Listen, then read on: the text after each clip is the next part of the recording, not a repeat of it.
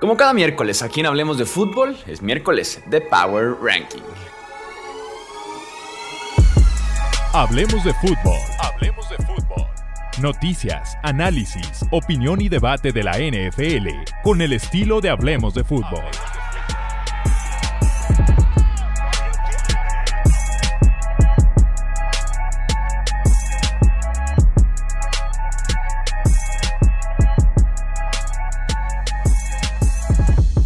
Tal amigos? ¿Cómo están? Bienvenidos a un episodio más del podcast de Hablemos de Fútbol. Yo soy Jesús Sánchez y miércoles de Power Ranking que tenemos aquí en Hablemos de Fútbol. Platiquemos del peor al mejor equipo de la NFL después de 14 partidos. Bienvenidos a los rankings de la semana número 15 y les puedo advertir que tenemos cambios en el top 5, cambios incluso en el puesto 32 de estos Power Rankings.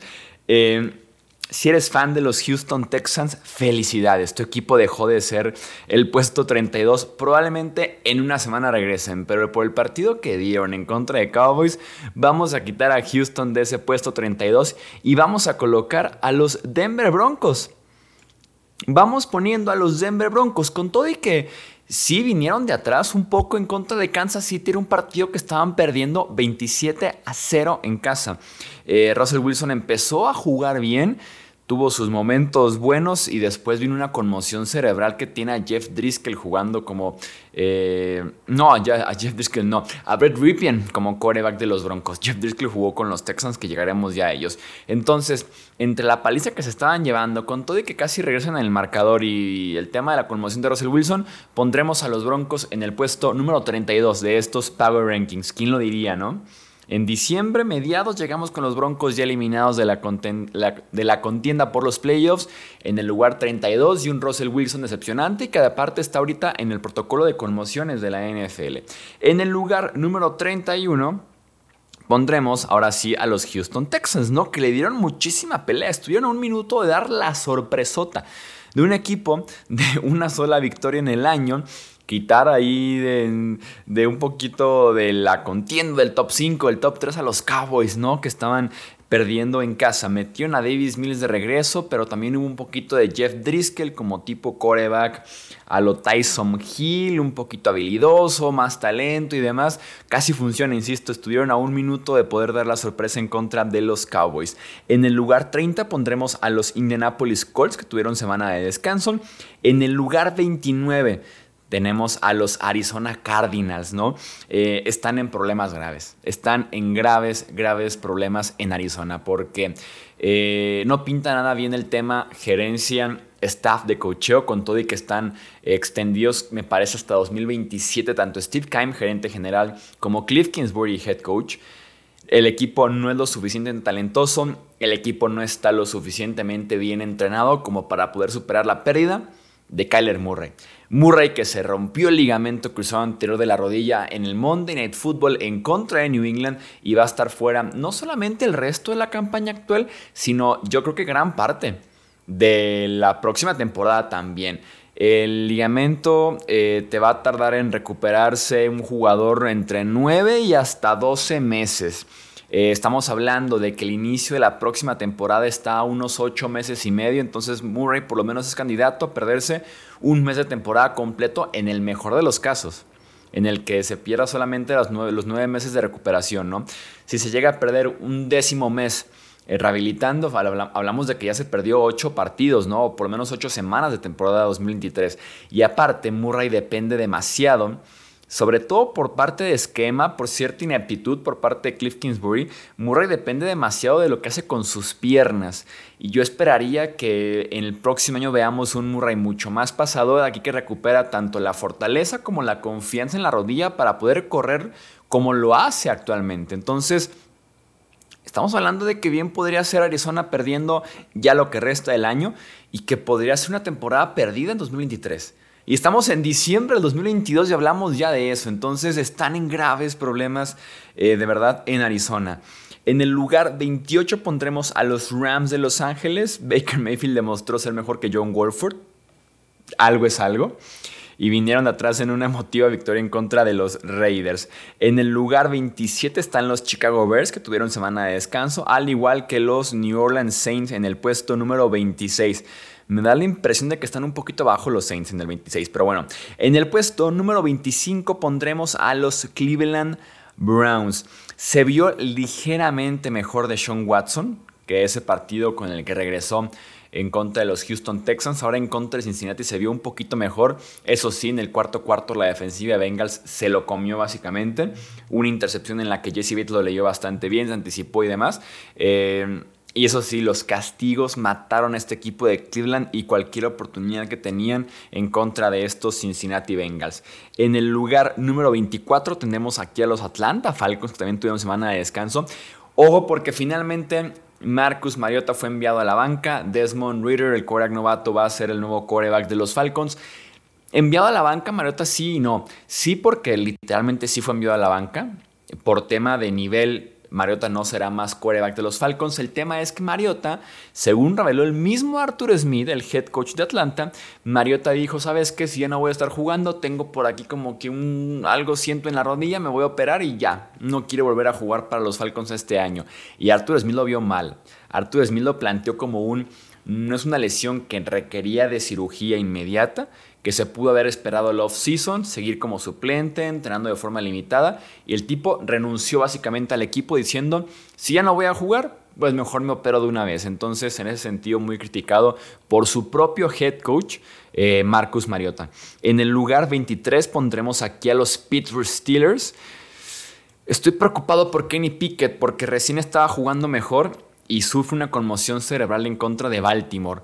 Eh, me preocupa porque lleva dos en dos meses en su temporada de novato en la NFL. Entonces, eh, en temas de salud, cuidado, la cabeza, el cerebro, vida futuro, eh, efectos secundarios, repercusiones más adelante en la vida, me preocupa que como novato tenga ya dos conmociones en dos meses. En el lugar 22 pondremos aquí a los Raiders de Las Vegas. Seguramente los Raiders, si hablamos de nivel puro y duro, son un mejor equipo que el puesto 22 del Power Ranking. El tema también aquí es un poquito de resultados, ¿no? Aguantar eh, el resultado. Tienen récord los Raiders de 0-4 este año cuando lideran por doble dígito al medio tiempo. 0-4.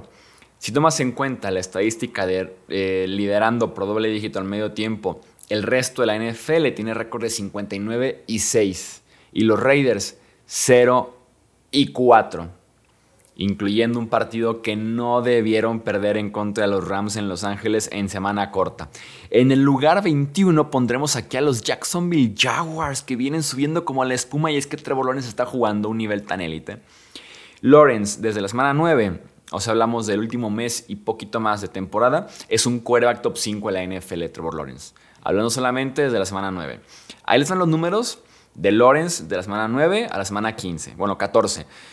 1.362 yardas, 11 touchdowns totales, 0 intercepciones y un rating de quarterback de 111.7. PFF lo tiene por arriba de 90 calificación como el segundo mejor quarterback, insisto, desde la semana 9. Entonces, estamos viendo ese Trevor que decíamos el mejor prospecto es Andrew Locke, el tipo que más vale una primera selección global en años en el draft, el prospecto que no te puedes perder, el quarterback que Dios lo puso aquí en la tierra para jugar la posición de quarterback y que aparte tiene la melena más hermosa de la NFL estamos finalmente viendo a ese Trevor Lawrence. Ha sido de verdad fascinante. Si tienen un domingo, un tiempo libre, un Game Pass, lo que ustedes quieran, pongan a los Jaguars y disfruten del recital que está haciendo Lawrence prácticamente cada semana con Jacksonville. En el lugar número 20 pondremos aquí a los Tampa Bay Buccaneers. Ni la línea ofensiva, ni la química a la ofensiva. Una defensiva decepcionante por parte de Todd Bowles que era para ser un poquito más agresiva para plantarse mejor en contra de un quarterback novato en su primer inicio en la NFL. Y el tipo, lo, bueno, más bien Tampa Bay, recibe un 35-0, que era el marcador al cuarto cuarto, ¿no? O sea, con 8 minutos por jugar y tu rival que juega con su tercer quarterback lo manda a la banca para cuidarlo.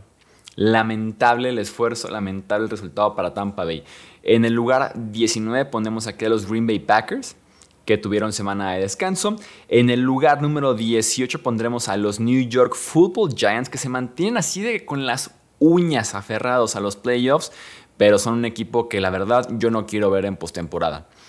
un Barkley, que es de lo poco que tiene bueno este equipo, eh, lesionado del cuello, se reportó apenas el viernes antes del partido que tuvieron en contra de Filadelfia que se llevaron un palizón. El sábado le hicieron resonancia magnética para evaluar eh, la gravedad del asunto. Jugó el domingo, jugó muy poco. Dicen que fue más bien por marcador que por el tema de la lesión, pero cuidado con el cuello de Saquon Barkley porque pudiera ser clave en diciembre para Nueva York. Si pasan o no pasan, el cómo está básicamente Saquon Barkley del cuello básicamente de cómo está el corredor de esa lesión. En el lugar 17 pondremos aquí a los Seattle Seahawks. Eh, dos intercepciones tempraneras de Gino Smith que provocan 10 puntos por parte de los Panthers. Se meten en un hoyo en el que ya no pueden salir porque su defensiva no detiene a nadie últimamente. Los Panthers les hicieron más de 200 yardas terrestres y dos touchdowns. De una vez pongo aquí a los Panthers, que son el puesto número 16, para hablar un poquito de ambos equipos. La defensiva de Seattle no detiene a nadie. Entonces, si te pones en un hoyo en el que estás 17 a 0 perdiendo en el segundo cuarto y tu defensiva no detiene, no vas a salir del hoyo. Porque la clave de la remontada no solamente es tú hacer puntos, sino que tu defensiva deje de recibir puntos. Entonces, pues lamentable la defensiva de Seahawks desde el juego en Múnich. El juego en Múnich fue, fue lo que provocó esto.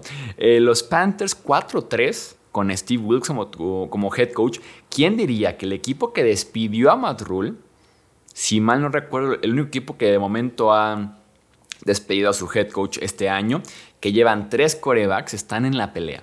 Están a un juego de liderato divisional en el sur de la NFC que está lamentable, que son los Buccaneers, eh, y controlan su destino porque enfrentan otra vez a Tampa Bay, que ya le ganaron por cierto a Tampa Bay. Entonces los Panthers controlan su destino de playoffs con todo y el desastre de temporada que fue al inicio con Baker, con Matt con PJ Walker y demás, ¿no? En el puesto número 15 pondremos aquí a los New England Patriots, aprovechándose nuevamente de enfrentar a un rival muy débil, de enfrentar a un rival sin coreback, porque apenas en la tercera jugada del partido Kyler Murray se lesionó. Entonces, tomemos esta victoria como que le ganaron a Colt McCoy. A un Colt McCoy sin entrenar y sin prepararse. Entonces, los Pats no le ganan a nadie este año. Solamente a los quarterbacks pobres de este, de este mundo, ¿no? A los Sam Ellinger, a los Zach Wilson, a los Mike White, a los Colt McCoy, ¿no? O sea, esos son la especialidad de Nueva Inglaterra esta temporada. En el lugar número 14 pondremos aquí a los Chargers de Los Ángeles.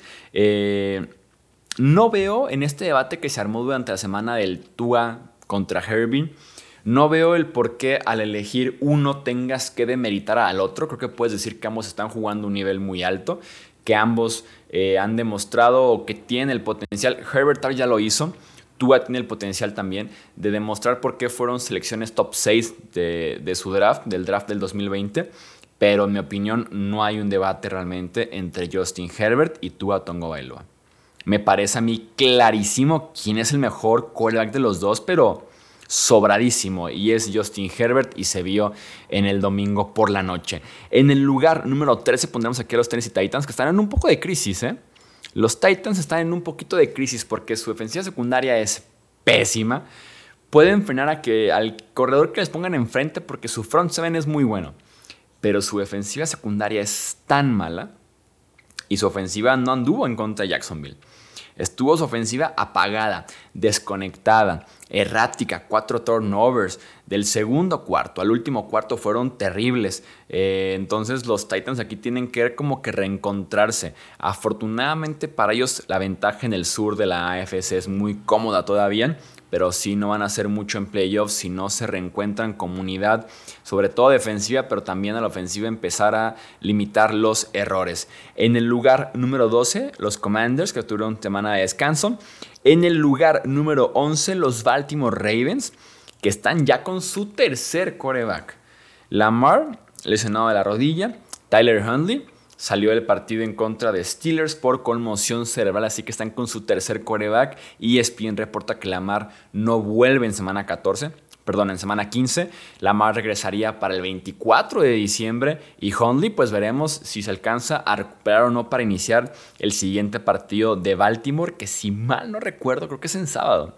Eh, en el lugar número 10 pondremos aquí y subiendo lo que le sigue. No, no, no, sé qué sea mejor que subir como la espuma. Los Detroit Lions en el puesto número 10. Creo que tienen récord de 5-1 en los últimos seis partidos, ¿no? Y su ofensiva ha sido tan buena. Ahí les va los últimos cinco eh, puntajes que ha puesto su ofensiva.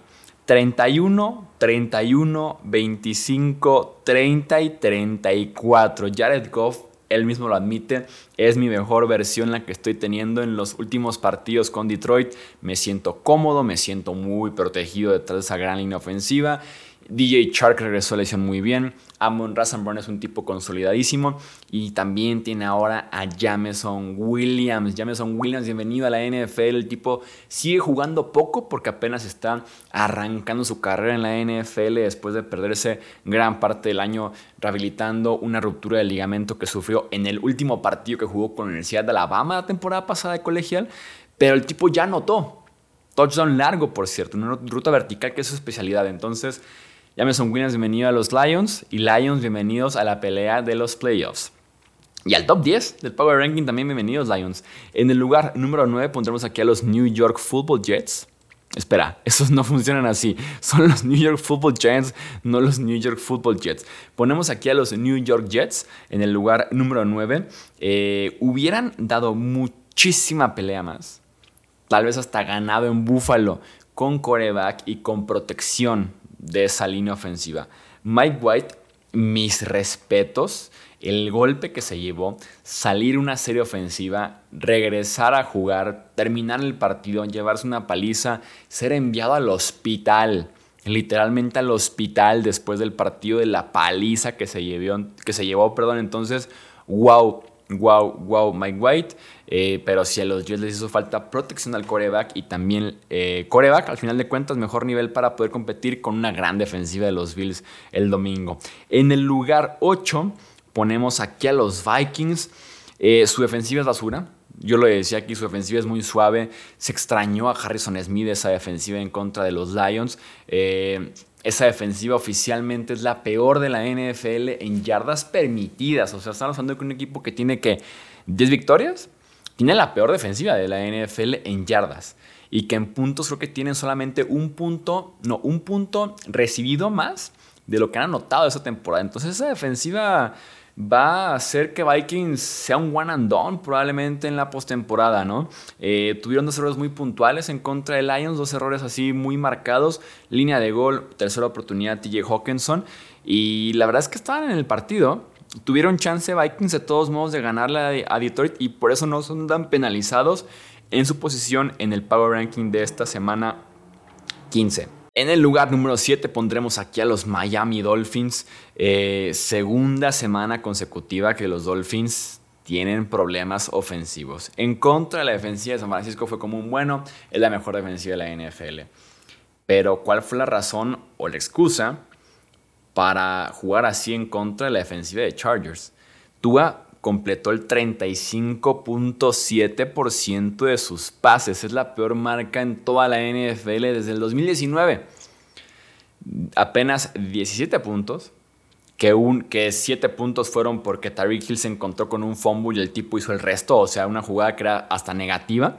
Eh, apenas 219 yardas netas tuvieron los Dolphins. Entonces, eh, ¿prendemos la alarma o fue solamente una, una mala eh, gira que tuvieron por el oeste de Estados Unidos, ¿no? San Francisco, ahí se quedaron para después viajar a Los Ángeles. Como que se les olvidó el talento ofensivo, la química, la producción en la costa este. En el lugar número 6 pondremos aquí a los Dallas Cowboys. Eh, partido malito de Dallas, afortunadamente para ellos ahorita es mantenerte ahí en la pelea por, para ver si de milagro alcanzas a Filadelfia en la división o por lo menos asegurar ser el quinto sembrado y enfrentar al campeón del sur, que es básicamente una victoria segura para Dallas en postemporada. Eh, Pero sí, partido malito, sobre todo de Dak Prescott.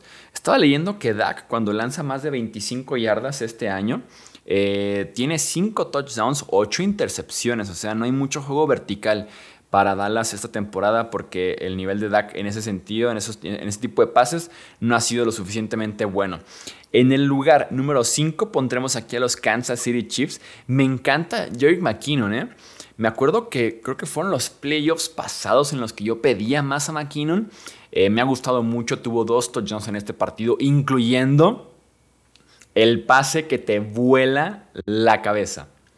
El pase que dices, ¿cómo es posible que un pase que aquí en México, eh, de forma mm, un poquito así como relajada, como más informal diríamos, un pase de cucharita, que Mahomes te anote en una jugada así, o sea, Mahomes es de otro mundo.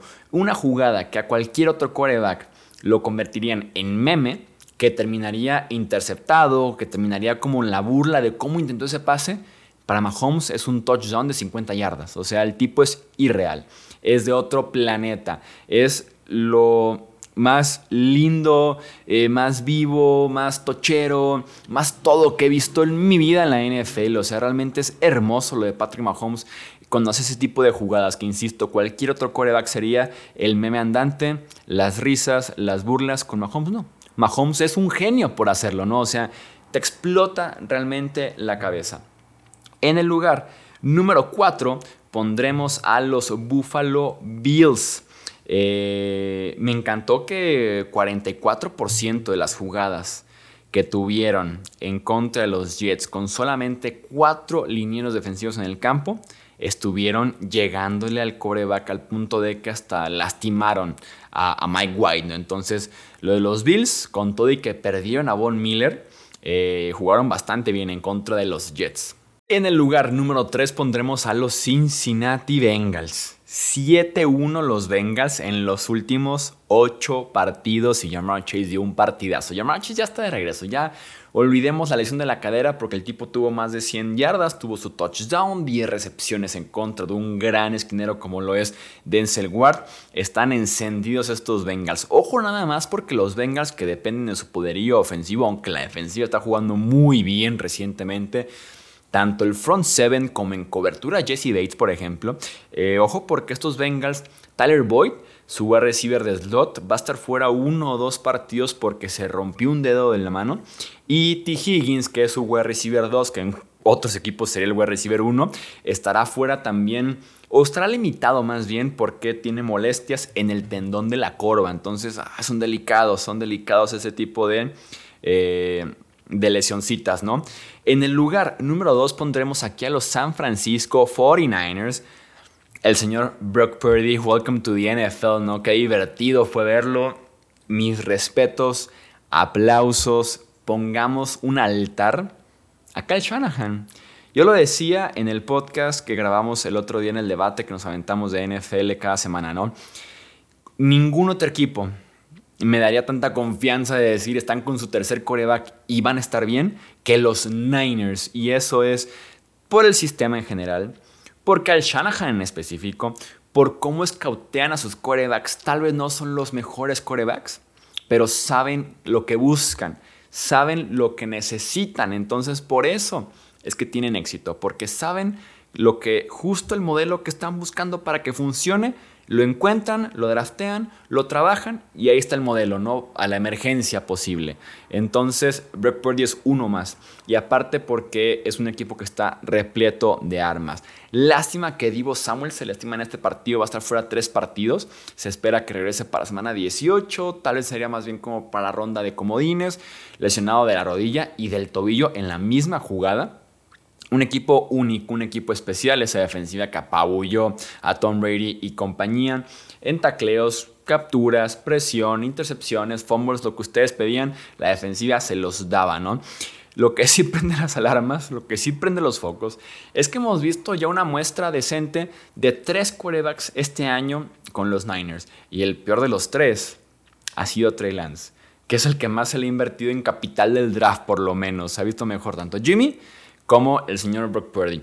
Y para cerrar en el puesto número uno, como era de esperarse, Filadelfia es el mejor equipo de la NFL actualmente y creo yo que si hablamos de carrera por el MVP, sobre todo ya diciembre, que cada semana pesa, narrativas, estadísticas y demás, Jalen Hurts es hoy el MVP de la NFL.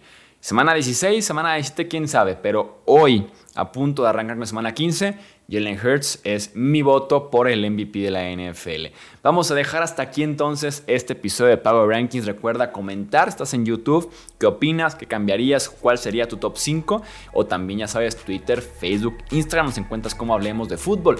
Yo soy Jesús Sánchez, hasta la próxima. Gracias por escuchar el podcast de Hablemos de Fútbol. Para más, no olvides seguirnos en redes sociales y visitar hablemosdefutbol.com.